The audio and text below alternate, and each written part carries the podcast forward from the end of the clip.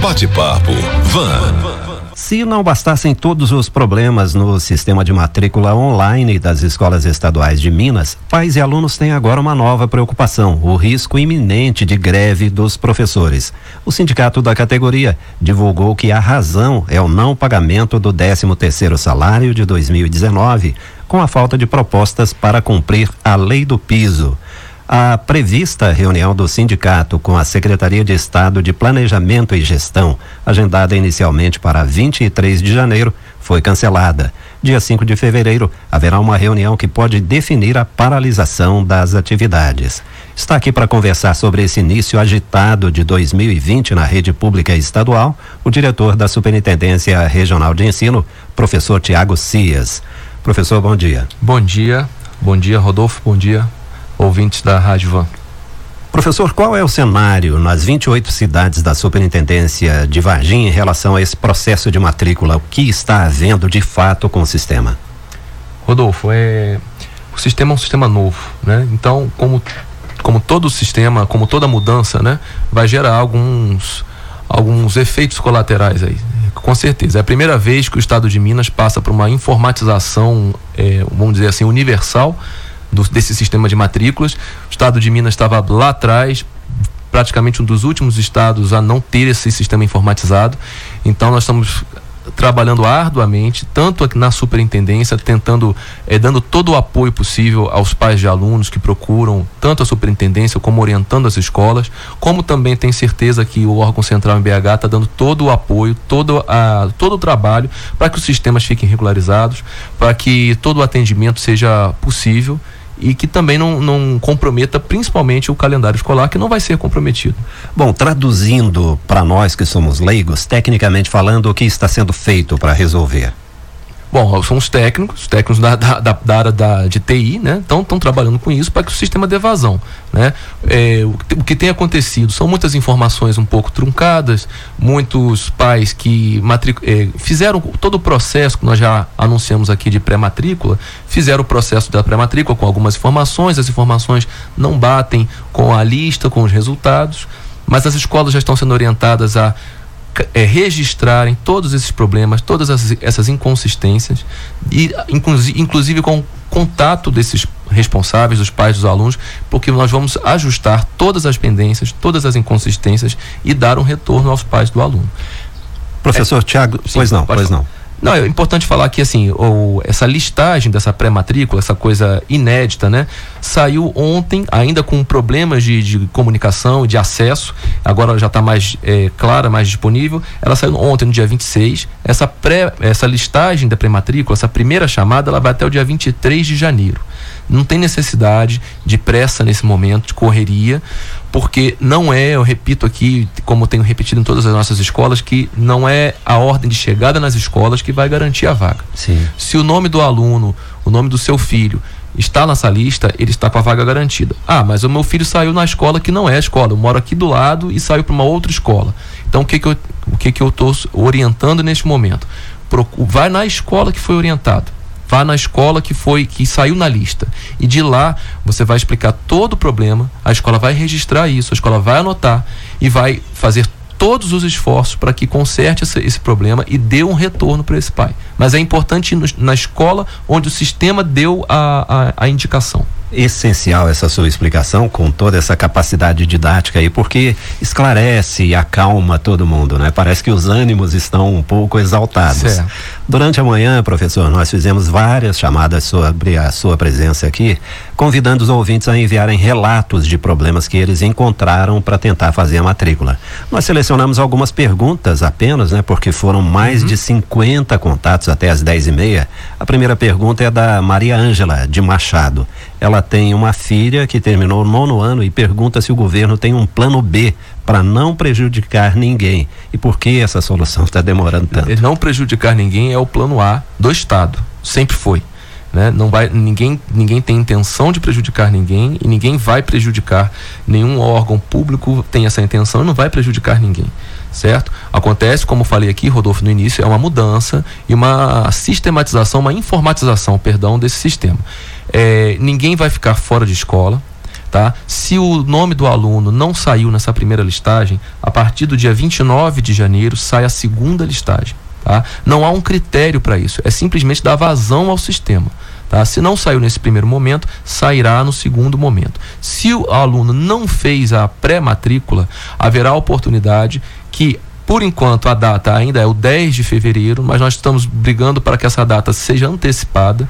Por isso é importante os pais dos alunos sempre ficarem é, atentos às comunicações nos canais oficiais da Secretaria de Educação, que é o site educação.mg.gov.br assim como também o Facebook, Instagram, que tem esses canais também da secretaria, né? O instagram.com barra educaçãomg e o facebook.com barra secretaria de educação MG. E lá ficar atento a qualquer mudança de datas. Mas quem não, não saiu na primeira listagem do nome, sairá na segunda listagem. Se não saiu porque não fez a pré-matrícula, porque chegou ao estado de Minas durante esse período, não teve como fazer a pré-matrícula, vai consultar e vai ter uma nova oportunidade nas vagas remanescentes. E nessas ocasiões é importante ficar atento aos boatos, porque ocorrem muitos boatos, Justamente. daí a recomendação para seguir os canais oficiais. Com certeza. Perfeito. Um ouvinte que prefere não se identificar, morador do bairro Pinheiros, qual é a posição do governo em relação ao risco de atraso do ano letivo? Não, o risco é zero. O, o, o, Estado tem essa obrigação, até porque adiar o ano letivo compromete toda a questão das aulas, das aulas, dos dias letivos que o, que o Estado, que a educação tem que cumprir, as 200, os 200 dias letivos, certo? Então não haverá isso. O Estado está trabalhando com, com toda a sua equipe, com toda a sua força, para sanar todas essas inconsistências. Outra pessoa do bairro Pinheiros. As escolas estaduais abriram durante as férias. Esse problema certamente foi detectado antes. Por que não foram tomadas as providências necessárias? Mas elas abriram durante as férias justamente para poder atender né? Alguma é, é, a população, alguma algum problema que poderia acontecer, né? A, a, os órgãos orientadores, os órgãos centrais não pararam durante as férias letivas. Os professores estavam de, de férias, né? Mas é, equipe de diretoria, dire, diretores de escola, né? É, a superintendência como um todo e o órgão central ficou trabalhando no período de férias justamente para regular essa, essa, esse, essa, esse sistema informatizado. É importante lembrar, Rodolfo, que o estado inteiro que está passando por essa mudança, nós somos 3 mil, mais de 3.500 escolas públicas estaduais. Sem contar as escolas municipais, que também têm um vínculo com a secretaria, com cadastros, né? Mas só de escolas estaduais, a Secretaria de Estado atende a mais de 3.500 escolas. E é um único sistema que agora está sendo informatizado. Só na nossa região são 74 mil alunos. Certo. Um depoimento importante que chegou, que é de funcionário de escola estadual daqui de Varginha. Ele enviou a seguinte mensagem. O governo divulgou que as escolas estaduais estariam com seus laboratórios de informática abertos nas férias para a população usar. Só que ninguém da escola entendeu isso, pois não tem servidor disponível para acompanhar isso. Qual é a explicação? Nós temos que saber averiguar qual é a escola, talvez uma escola específica, deve ter dado algum problema, não teve um servidor disponível. Nas escolas que estavam abertas, temos sempre um servidor que podia atender a população. No período de férias, é importante lembrar que nesse período de férias já teria, já encerrou o período de pré-matrículas, então não tinha porquê a, a, comunidade ir à escola para usar o serviço de informática de internet para fazer a matrícula. A matrícula, se eu não me engano, ela, ela encerrou a, o período de pré-matrícula no dia 6 de janeiro. Então, do 6 de janeiro para frente, não, não adiantava entrar na internet, seja pela escola, seja de casa, para consultar. A listagem só saiu no dia 16. Tá? Professor, algumas perguntas que serão colocadas aqui parecem parecem óbvias, mas eu acho que a gente precisa Sim. repetir e reforçar as informações. Qual é a grande prioridade agora? Prioridade agora é, são as escolas estaduais matricularem os alunos e darem o retorno aos pais que estão preocupados com razão mas dar um retorno e, é, e como é que eu vou dizer? concentrar as informações, concentrar os problemas, organizar, se organizar como nós estamos fazendo, nós estamos orientando e dar um retorno à, à, sociedade, aos pais dos alunos, para que todos os problemas sejam sanados. Prioridade nesse momento são as matrículas. É, é, agir de forma organizada para que as matrículas sejam atendidas e da forma correta, aonde os pais né, de, é, têm o direito e, e de forma organizada devolver a, a confirmação dessas matrículas. Nós estamos conversando no Jornal de Vanguarda com o diretor da Superintendência Regional de Ensino, professor Tiago Cias. Como é que será o processo de matrícula assim que esse problema for resolvido? É como já vem acontecido, algumas escolas já estão sendo regularizadas, né? O pai do aluno agora, ele deve procurar a escola de acordo com a listagem que foi divulgada, primeira lista. Repito, se não chegou a primeira se não chegou o nome do seu filho nessa primeira lista, vai chegar na segunda lista. Se você fez o processo de pré-matrícula, é ir na escola onde foi indicado pelo site com a documentação necessária. Né? Documentação necessária é muito importante, que é para comprovar tudo que foi declarado naquele momento da pré-matrícula. Então, é levar o comprovante de residência, né? ser o responsável legal do pai, não eh, do, do aluno, perdão, não sendo responsável, é uma declaração de próprio punho do responsável, é, né? dando a, é, poderes para que aquela pessoa que está representando o responsável leve o aluno para matricular uma declaração de próprio punho com a xerox da identidade para que a escola possa provar a assinatura. Muito importante, se o aluno for portador de deficiência e foi informado isso na matrícula, que leve a documentação, leve o laudo, leve tudo que comprove a deficiência, se não for uma deficiência visível, né, para que a escola possa é, cadastrar corretamente um aluno, pois isso é foi um, um, critério de prioridade na fila para entrar nas matrículas da escola. Sim, inclusive para a escola poder oferecer o melhor atendimento. Com certeza, para a escola poder contabilizar o número de alunos que necessitam de apoio especial, de necessidades especiais e com isso pleitear o professor de apoio, o professor adequado para atender esse, esse estudante. Vitória do bairro Centenário. Aqui ela disse que ficou sabendo pelo Facebook e, e não esclarece se foi num canal oficial ou não. Certo. Essa fase que agora está dando problema é apenas uma reserva de vaga, como ela ficou sabendo, ou é a garantia de que o aluno realmente vai poder estudar na escola mais próxima de casa? Não, é a garantia. Ele vai estudar, agora eu repito, nenhum aluno vai ficar fora da, da sua escola, vai ficar fora de, de, de escola, não vai ficar sem estudar. Agora, aluno que está estudando, quer estudar perto de casa, ele deve se comprovar que ele realmente mora perto de casa e ele está adequado aos critérios das prioridades. Não é quem chega primeiro, não é quem conversa com a direção da escola. São critérios é, é, bem transparentes aqui. É o aluno com, em primeiro lugar, o aluno com necessidade especial, né? depois o aluno que tem é, irmão que já frequenta aquela escola, o aluno com menoridade, o aluno com zoneamento, ou seja, o aluno que tem o seu CEP comprovado que está realmente próximo, isso vai só organizando a fila. Perfeito.